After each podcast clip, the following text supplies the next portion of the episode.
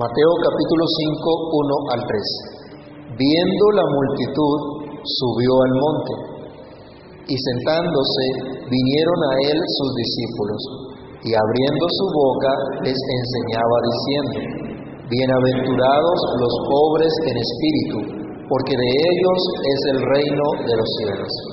Amado Señor, Padre que estás en los cielos, en el nombre de Cristo Jesús nos acercamos a ti en este momento, pidiendo tu ayuda, rogando tu dirección, implorando que tu Espíritu Santo ilumine nuestro entendimiento, que al reflexionar en tu palabra tú hables a nuestras vidas.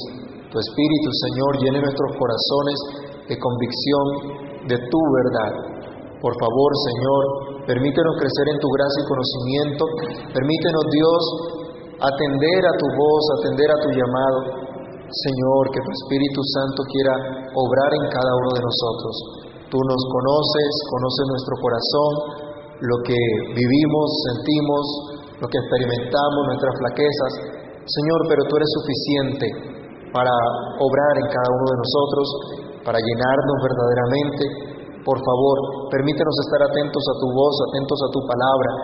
Dios mío, ayúdanos, Ayúdanos en esta hora, te lo imploramos, y que tu palabra haga lo que tiene que hacer en cada uno de nosotros.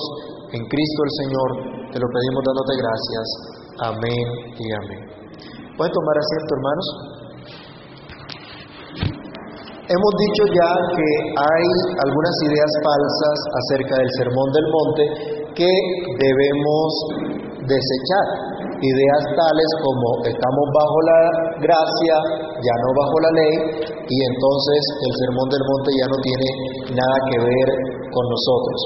También hemos dicho que es falso que el Sermón del Monte se trate de un evangelio social y es falso que sea un mensaje única y exclusivamente para los hermanos de una época específica. Hemos visto que es un mensaje para los cristianos de hoy y de todos los tiempos, para los verdaderos discípulos de Jesús.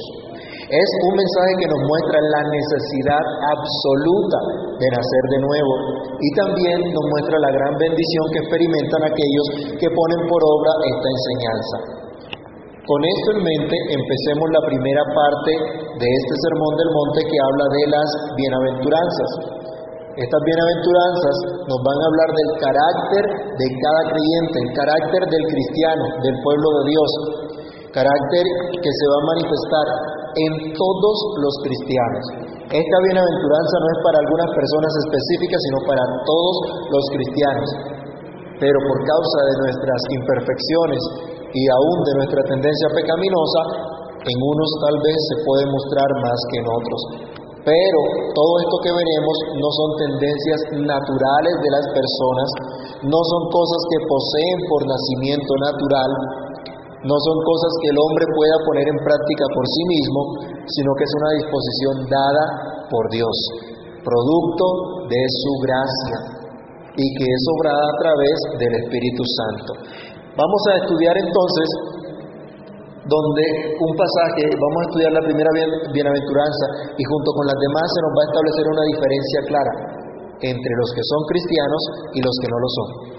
Entre el que vive para sí el mundo y el que vive para la gloria de Dios. Vamos a notar la diferencia entre aquellos que confían en sí mismos y en su capacidad y aquellos que confían solamente en Dios y en su gran poder. La diferencia entre los que viven en el reino de las tinieblas y los que viven en el reino de Dios. Empecemos entonces la primera bienaventuranza, que es la clave a las demás bienaventuranzas de este pasaje de Mateo 5. Otra vez, el versículo número 3 entonces, leámoslo nuevamente.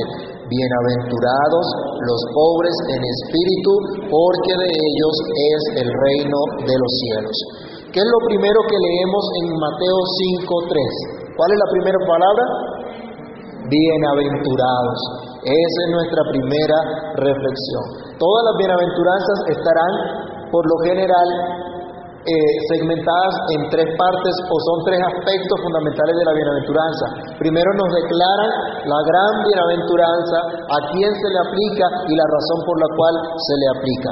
Entonces, lo primero que vemos en este versículo es un adjetivo que identifica a un grupo particular de personas, a un tipo especial de personas. No todos pueden ser calificados de esta manera. No todas las personas se pueden identificar con este adjetivo que utiliza el Señor Jesucristo. Pero los que son calificados como bienaventurados son más que felices, más que dichosos.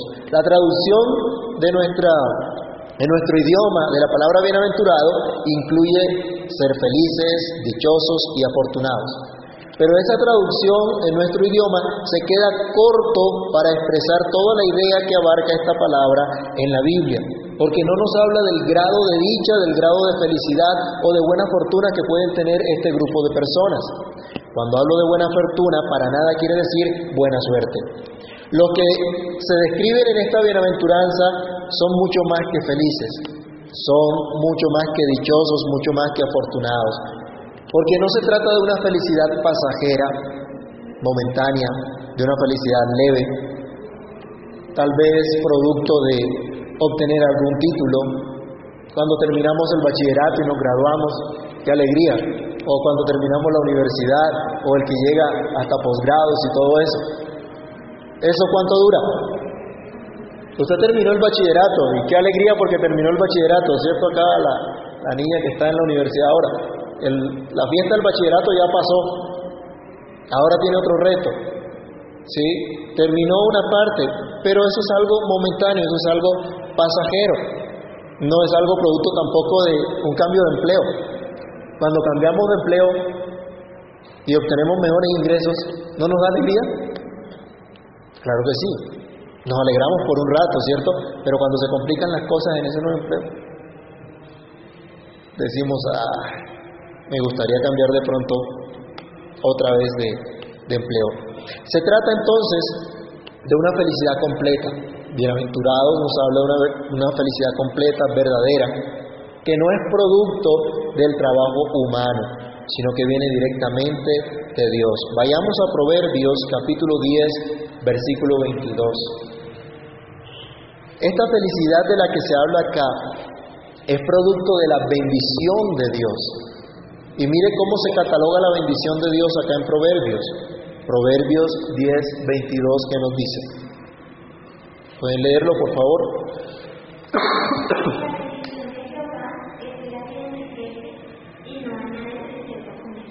La bendición de Dios es la que enriquece y no añade tristeza con ella. Así que los bienaventurados son más que felices, más que dichosos. Estos son los ciudadanos del reino de los cielos. Son los ciudadanos dignos de ser felicitados. Otro autor, en una concordancia de la Biblia, nos traduce el significado de esta palabra como supremamente bendecidos. ¿Y supremamente bendecidos por quién? Supremamente bendecidos por ese Dios supremo. Bendecidos, dignos de ser felicitados, dignos de ser admirados, no por lo que ellos han logrado, sino por lo que Dios les ha concedido. Al entender entonces que son supremamente bendecidos, debemos hablar de dos cosas, o tener en cuenta dos cosas importantes, y es que este supremo bien viene solamente del Dios supremo. Y la segunda es que este supremo bien no es un logro humano. Y esto quiero que lo tengamos muy en cuenta, que lo tengamos muy presente. No es un logro humano, no viene producto de algo que nosotros hagamos, sino que viene de Dios. Así que no son bienaventurados los que tienen dinero o los que carecen de él. No, esos no son los bienaventurados. No son los que sacan tajada de un buen negocio, sino aquellos que han sido supremamente bendecidos por Dios. Pero ¿quiénes y por qué razón son supremamente bendecidos? Dice aquí nuestro versículo, bienaventurados ¿quiénes? los pobres, los pobres en espíritu. Este es nuestro segundo punto de reflexión.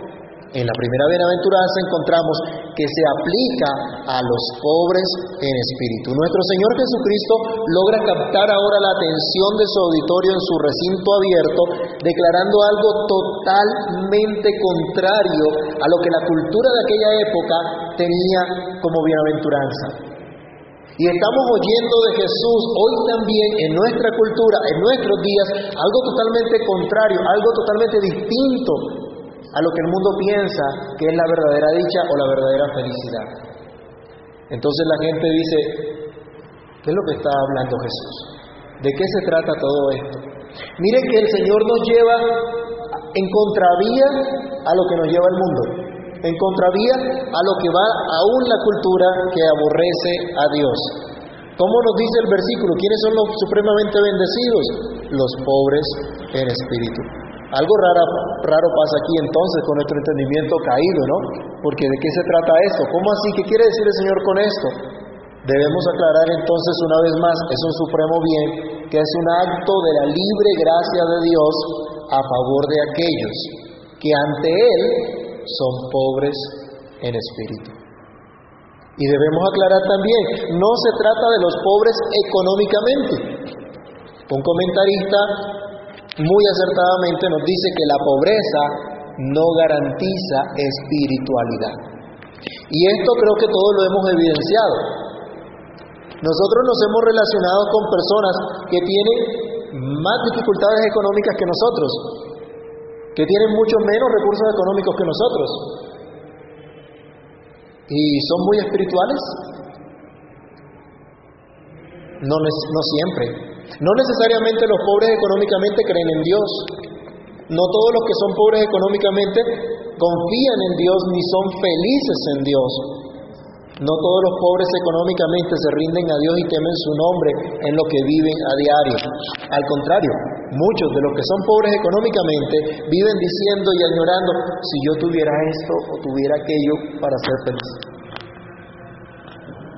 No tienen nada, pero lo desean todo, pero lo anhelan todo. Muchos entonces también envidian a los que tienen. Algunos lo roban,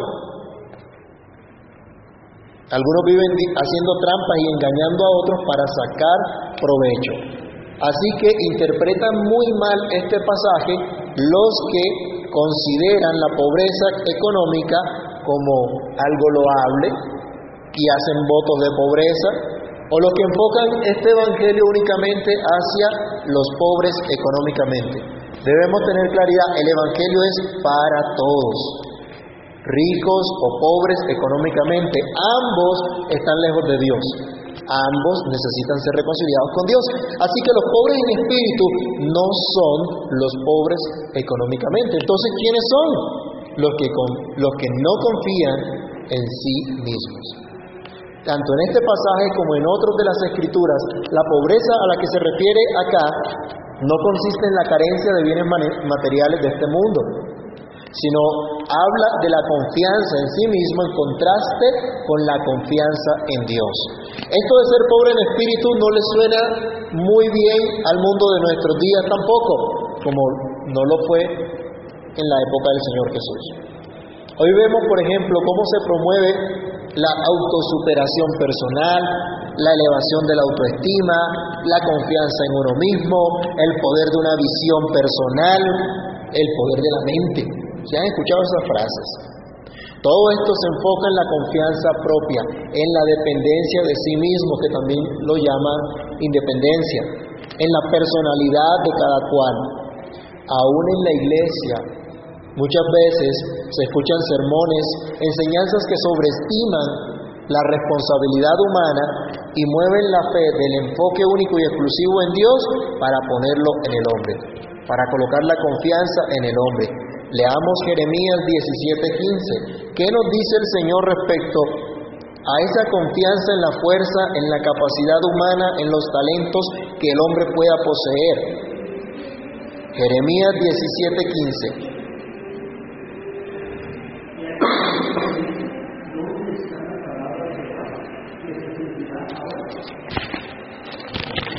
Jeremías 17:15.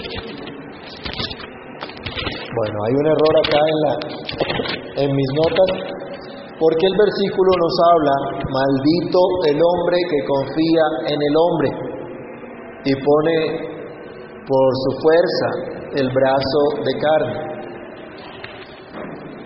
Es un llamado a confiar solamente en Dios. Entonces, lo que Dios dice va en contravía de lo que el mundo nos habla. La confianza en sí mismo delante de Dios no es precisamente el ejemplo que vemos en los personajes bíblicos. Veamos un ejemplo. Primera de Corintios 2, del 1 al 5. Y observemos cómo el apóstol Pablo estuvo en la iglesia de Corinto llevando el Evangelio, enseñando las escrituras. Y miremos entonces en qué confianza tenía realmente el apóstol Pablo, cómo hacía él esta labor. Primera de Corintios, capítulo 2, del verso 1 al 5. Así que hermanos, cuando fui a vosotros para anunciaros el testimonio de Dios, no fui con excelencia de palabras o de sabiduría, pues me propuse no saber entre vosotros cosa alguna, sino a Jesucristo y a este crucificado. Y estuve entre vosotros con debilidad y mucho temor y temblor y ni mi palabra ni mi predicación fue con palabras persuasivas de humana sabiduría, sino con demostración del Espíritu y de poder, para que vuestra fe no esté fundada en la sabiduría de los hombres, sino en el poder de Dios. ¿En qué confiaba Pablo entonces?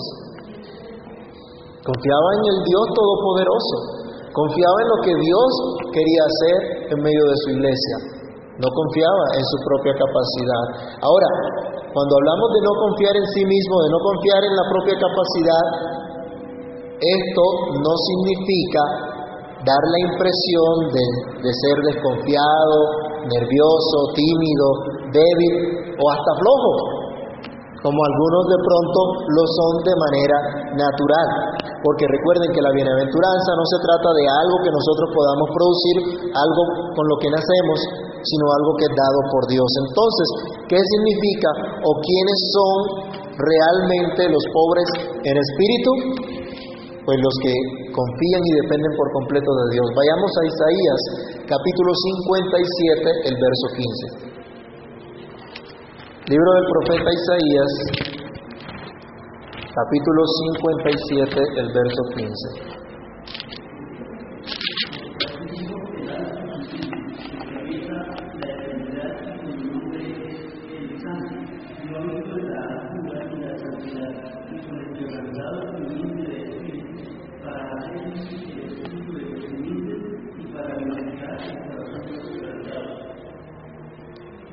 Los que confían y dependen de Dios son esos pobres en espíritu.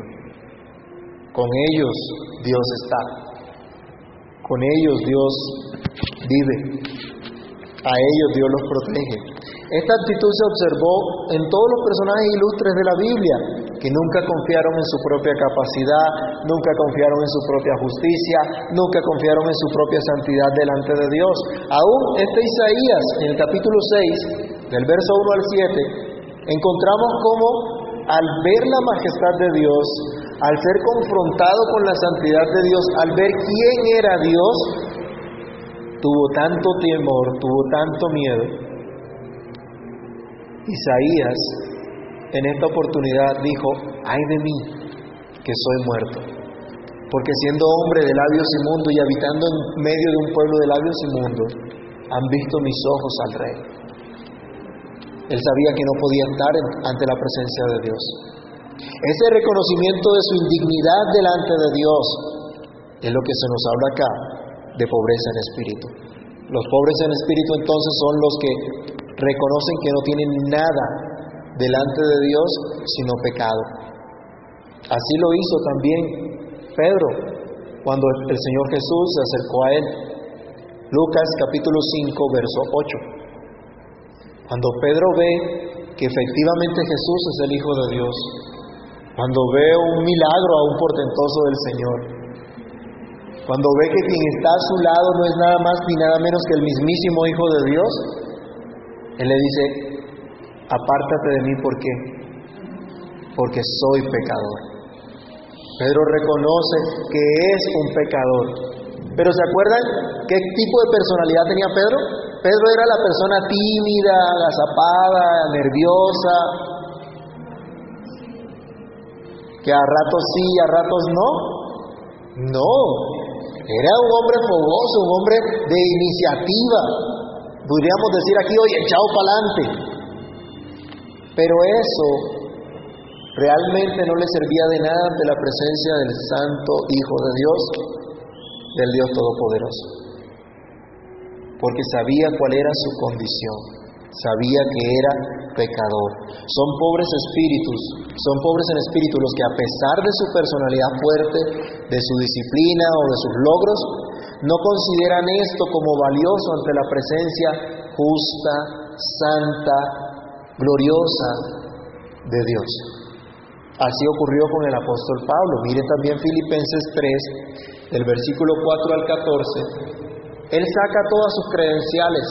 Dice, yo tendría en qué gloriarme. Pero todas esas cosas en las cuales yo podía gloriarme, todas esas cosas tan sublimes para los hombres, para mí son basura. Y hoy las tengo por basura con tal de ganar a Cristo. He perdido absolutamente todo con tal de ganar a Cristo. Pablo no buscaba otra cosa sino la gloria de Cristo. Y que Cristo fuese cada día eh, formado en su vida. Pero el mayor ejemplo de esta gran virtud de bienaventuranza, de pobreza en espíritu, nos las muestra el mismo Hijo de Dios. Vayamos a San Juan, capítulo 14, versículo 10 es Jesucristo mismo aquel que nos da el máximo ejemplo de humildad. Él se humilló para tomar una semejanza como la nuestra, haciéndose hombre. Se sometió voluntariamente al Padre y dependió por completo del Padre para hacer la labor que le había sido encomendada de salvar a su pueblo. Cuando Él habla a sus discípulos, les muestra que está sometido al Padre. ¿Qué dice Juan 14:10? Léanlo por favor.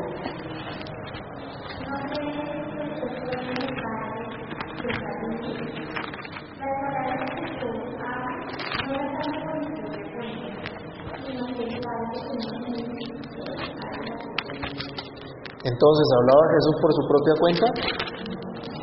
Se sometió a dar solo las palabras de quién? del Padre. Mire que nosotros a veces vamos a dar una razón. Nos dicen, vaya y diga tal cosa. Y somos muy precisos, ¿cierto? Nos caracteriza eso, que somos muy precisos y decimos tal cual lo que nos dijeron. A veces cambiamos las palabras, quitamos un poquito o adicionamos otro poco. Pero no es precisamente eh, una característica nuestra el, llevar con precisión lo que Él nos mandó. Jesús decía, mis palabras no son mías, son del Padre que me envió. Estaba sometido al Padre. En todo lo que hizo el Señor Jesús, estaba sometido al Padre. Entonces, Él nos muestra lo que es verdaderamente ser pobre en espíritu, dependencia de Dios, confianza única, exclusiva en Dios. Los pobres en espíritu son los que confían y dependen por completo de Dios. Los que ponen ahora su confianza en Cristo como su único Señor y Salvador, como el dador de la fe, como el que da la vida eterna, como el redentor del pueblo de Dios, el único que nos puede librar de nuestro orgullo, de nuestra arrogancia y de las consecuencias eternas del pecado, es decir, del infierno de fuego por la eternidad. ¿Qué tienes tú ante Dios? años de experiencia cristiana, una vida moral intachable, una lista de títulos y logros que te hagan merecedor del amor de Dios, de su reconocimiento como hijo. Si crees tener algo que mostrarle a Dios distinto a tu pecado, aún estás desconocido, desconociendo quién es Dios. Aún sigues sin conocer a Dios, aún sigues alejado de Dios. Así que ruega a Dios que te abra los ojos para que veas cuán grande es tu maldad. Ante la majestuosa santidad de Dios, para que así puedas contemplar cuán grande es la gracia del Señor. Solo cuando entendemos cuán pecadores somos, podemos ver entonces cuán grande es la gracia de Dios. Pero ¿saben cuál es el problema? Que muchas veces hay un orgullo tan fuerte en nuestro corazón que venimos a la presencia de Dios y no reconocemos nuestras faltas, no reconocemos nuestro pecado. Y creemos que Dios está obligado a darnos todo cuanto nosotros queramos. Que Dios está obligado a ser bueno conmigo porque es que yo soy muy buena gente. Y no es así. ¿No le ha pasado a usted de pronto, los que tienen hijos, que a veces los hijos creen que se lo merecen absolutamente todo? Que a veces los hijos reclaman cosas como si ellos merecieran todo y no se dan cuenta que lo que tienen lo tienen por amor porque sus padres los aman y a veces son desagradecidos.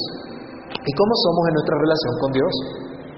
A veces damos por sentado que tenemos que tener absolutamente todo lo que queramos. Y se nos olvida que no tenemos nada ante Dios sino solo pecado. Pero el Señor entonces dice, bienaventurados los pobres en espíritu, los que confían y dependen por completo de Dios. ¿Y cuál es la razón de esa bienaventuranza, de ese, gozo eterno, de ese supremo bien? Otra vez termina el versículo 3 de Mateo diciéndonos, porque de ellos es el reino de los cielos. Estos, estos pobres son supremamente bendecidos porque de ellos es el reino de los cielos. Un reino que ya está presente. Vayamos a Mateo capítulo 11, del verso 2 al 6. Y también Lucas 4, 18. Leamos primero Mateo 11 del 2 al 16. El reino de Dios ya está presente porque ya se ha cumplido lo dicho por los profetas acerca de la venida del Mesías Salvador. Se ha dado inicio a la época de gran liberación y bendición del pueblo de Dios, pueblo que estuvo oprimido, en tinieblas, en angustias. Eso nos dice Mateo 11, 2 al 16. ¿Quién lo puede leer fuerte?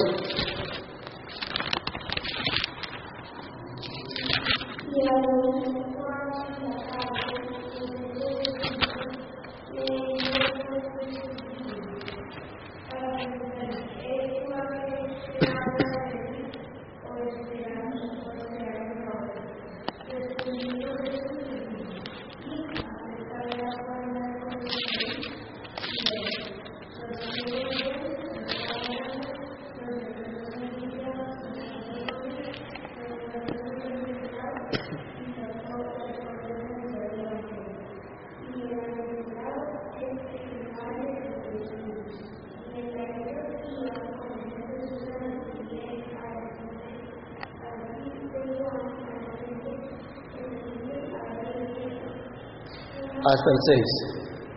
Entonces el Señor Jesús allí está diciendo, mire, esta es una evidencia del reino. Él vino a libertar a los oprimidos. En Lucas 4:18, cuando él está en la sinagoga leyendo un pasaje del profeta Isaías, él declara aún sobre sí mismo, el Espíritu del Señor está sobre mí, por cuanto me ha ungido para dar buenas nuevas a los pobres. Me ha enviado a sanar a los quebrantados de corazón, a pregonar libertad a los cautivos y vista a los ciegos, a poner libertad en, en, libertad a los oprimidos. Aún el 19 dice, a predicar el año agradable del Señor. ¿Quiénes pueden gozarse en el perdón de Cristo? ¿Aquellos que nunca han pecado? ¿Aquellos que creen que todo está bien con sus vidas? No, solo aquellos que reconocen su necesidad.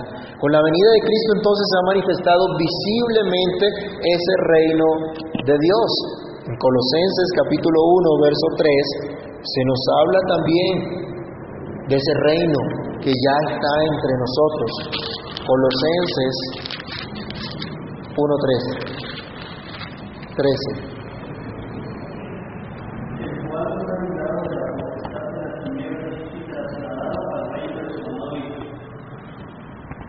Aquí nos habla del reino y está diciendo, ahora los creyentes están en un reino diferente. Antes estaban en el reino de las tinieblas, pero ahora están en qué reino? En el reino de Cristo. Cristo es el Rey. Ahora están en el reino de Dios. Ya disfrutamos de los beneficios de ser ciudadanos del reino de Dios.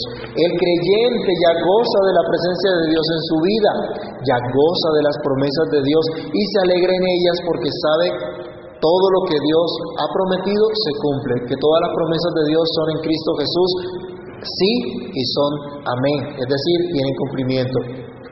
El creyente se goza ante la presencia de Dios porque llegando totalmente vacío, llegando totalmente desprovisto de todo, es saciado y colmado de bendiciones por su Señor y Salvador.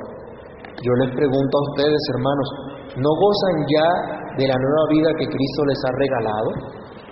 ¿No han empezado a disfrutar la paz de tener comunión con Dios, de saber que todos sus pecados han sido perdonados? ¿No gozan ustedes de la dicha de saber que Dios está a su lado, amándolos, cuidándolos, sustentándolos en todo momento? ¿No han experimentado ustedes la obra de Dios en sus corazones, cambiándolos, haciéndolos unas personas nuevas, personas con nuevas disposiciones, personas con un afecto verdadero por la palabra de Dios? Si es así, entonces ustedes pueden ser testigos, pueden dar fe que el reino de Dios está entre ustedes, está en su vida. Bienaventurados los pobres en espíritu, porque de ellos es el reino de los cielos, que ya está presente en medio de ellos, pero que también estará presente o consumado en el futuro. Es el reino de Dios que ya está presente, dado a los pobres en espíritu, pero también el reino futuro. Porque aún falta la consumación de ese reino, falta la plenitud de ese reino cuando Cristo venga y entonces todos sus enemigos estén bajo el estrado de sus pies y sean lanzados al lago del infierno por toda la eternidad, junto con el diablo, sus ángeles y todos los que han desobedecido al Evangelio. Pero para los pobres en espíritu está garantizada una entrada amplia y generosa al reino de Dios. Mateo 25, 34.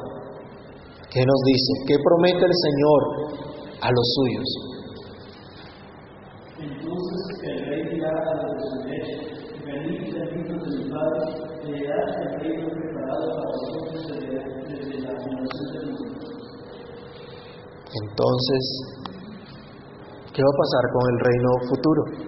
¿Quiénes estarán en ese reino futuro? Los pobres en espíritu. Para ellos está preparado. De los pobres en espíritu es el reino de los cielos, de los pobres en espíritu es el reino de Dios. Para ellos se les ha, a ellos les ha sido dado el infinito favor de Dios, la gracia eterna del Señor, tal como se nos declara finalmente veamos Efesios 1 del 13 al 14, segunda de Pedro 3:13 y Apocalipsis 21 del 1 al 8. Leamos primero Efesios 1 del 13 al 14.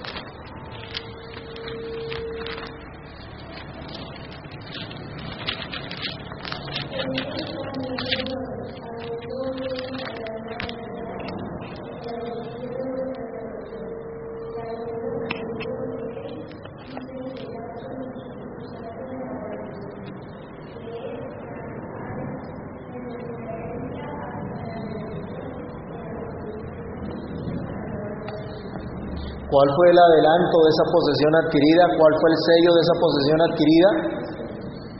El Espíritu Santo. El creyente tiene de parte de Dios el Espíritu Santo como garantía, como seguridad que hay una herencia para él, que hay un reino en el cual él ya está, pero permanecerá por la eternidad. Segunda de Pedro, capítulo 3, versículo 13. ¿Qué espera el creyente? Segunda de Pedro, capítulo 3, verso 13.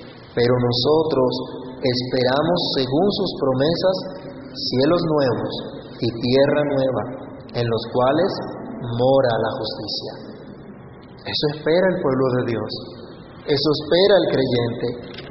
Y miren el cuadro maravilloso que nos pinta Apocalipsis 21 del 1 al 8.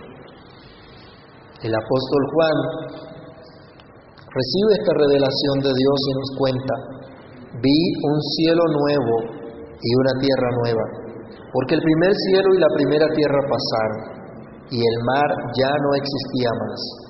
Y yo, Juan, vi la santa ciudad, la nueva Jerusalén descender del cielo de Dios, dispuesta como una esposa ataviada para su marido. Y oí una gran voz del cielo que decía, He aquí el tabernáculo de Dios con los hombres, y Él morará con ellos, y ellos serán su pueblo. Y Dios mismo estará con ellos como su Dios. Enjugará Dios toda lágrima de los ojos de ellos, y ya no habrá muerte, ni habrá más llanto, ni clamor, ni dolor, porque las primeras cosas pasaron. Y el que estaba sentado en el trono dijo, He aquí, yo hago nuevas todas las cosas. Y me dijo, escribe, porque estas palabras son fieles y verdaderas. Y me dijo, hecho está. Yo soy el alfa y la omega, el principio y el fin. Al que tuviere sed, yo le daré gratuitamente de la fuente del agua de la vida. El que venciere heredará todas las cosas, y yo seré su Dios, y él será mi hijo. Pero los cobardes e incrédulos, los abominables y homicidas, los fornicarios y hechiceros, los idólatras y todos los mentirosos tendrán su parte en el lago que arde con fuego y azufre, que es la muerte segunda.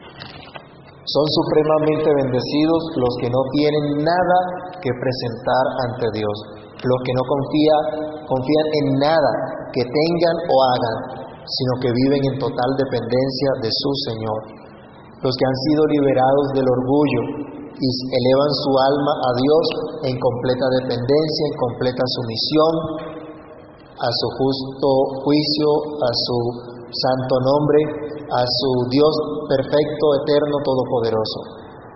Son bienaventurados los pobres en espíritu, aquellos que miran a Cristo, el Dios perfecto que se hizo hombre, que vivió perfectamente, sin mancha, sin pecado alguno, que murió en la cruz por sus pecados. ¿Qué tienes que decir ante Cristo? ¿Qué tienes que decir ante Dios? ¿Qué confianza o mérito le puedes presentar? Ante las exigencias de la santa ley de Dios, ¿qué logros puedes resaltar al saber que si quebrantas un punto de la ley, eres culpable de haber quebrantado absolutamente todos? ¿Qué cosas tienes que mostrarle a Dios distintas a tu pecado? Si eres guiado por el Espíritu de Dios a reconocer tu vacío total, tu terrible condición ante las exigencias del Dios Santo, y vienes a Él sin esperanza alguna en lo que tú has hecho, sin esperanza alguna en tus esfuerzos o capacidades, sino solamente en lo que Cristo ha hecho por su pueblo, solamente en su gracia, en su misericordia, entonces tú puedes ser uno de aquellos que son supremamente bendecidos. Entonces para ti también es el reino de los cielos, para ti es el perdón eterno, la justificación eterna y la herencia eterna con todos los santificados. Que Dios bendiga su palabra. Oremos. Padre Celestial, gracias te damos, Señor, porque solo tú nos bendices. Solo tú nos puedes hacer reconocer nuestra condición delante de ti. Solo tú puedes obrar de tal manera que haya un entendimiento cabal de tu santidad, de tu justicia, de tu misericordia y de cuál es realmente nuestra condición, Señor. Cuáles son nuestros motivos, cuáles son nuestros pensamientos, nuestras actitudes. Señor, te pedimos que tengas misericordia de nosotros, que quieras ayudarnos, que quieras permitirnos, Señor, experimentar esta verdadera dicha, esta verdadera felicidad de ser ciudadanos de tu reino, porque nos has hecho nacer de nuevo, porque nos has dado un nuevo nacimiento en el cual nos has permitido ver nuestra condición, que nunca, Señor, podremos tener mérito alguno, que nunca podremos presentar delante de ti absolutamente nada, ni reclamar absolutamente nada. Solamente podemos venir ante ti confiados en tu gracia, confiados en la obra perfecta de Cristo, confiados en la misericordia absoluta de nuestro Señor y Salvador Jesucristo. Padre Santo, permite que nos acerquemos de verdad como aquellos que no tienen nada, Señor, que están vacíos y que te necesitan, que necesitan cada día de esa plenitud tuya, que necesitan cada día de tu gracia.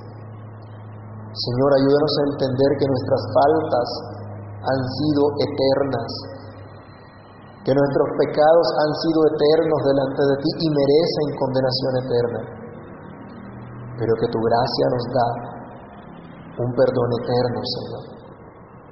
Y esto debe ser motivo de gran gozo. Ayúdanos. Ayúdanos, Señor. Y permítenos entender cuán grande ha sido tu amor, cuán grande ha sido tu misericordia. Permítenos, Dios, derramar realmente nuestro corazón delante de ti, esperar solamente en tu gracia, solamente en tu misericordia. Enséñanos a confiar solamente en ti, no en lo que nosotros podamos hacer, sino en lo que tú haces, para gloria y honra de tu santo nombre. Todo esto, Señor, te lo pedimos confiados en tu misericordia y bondad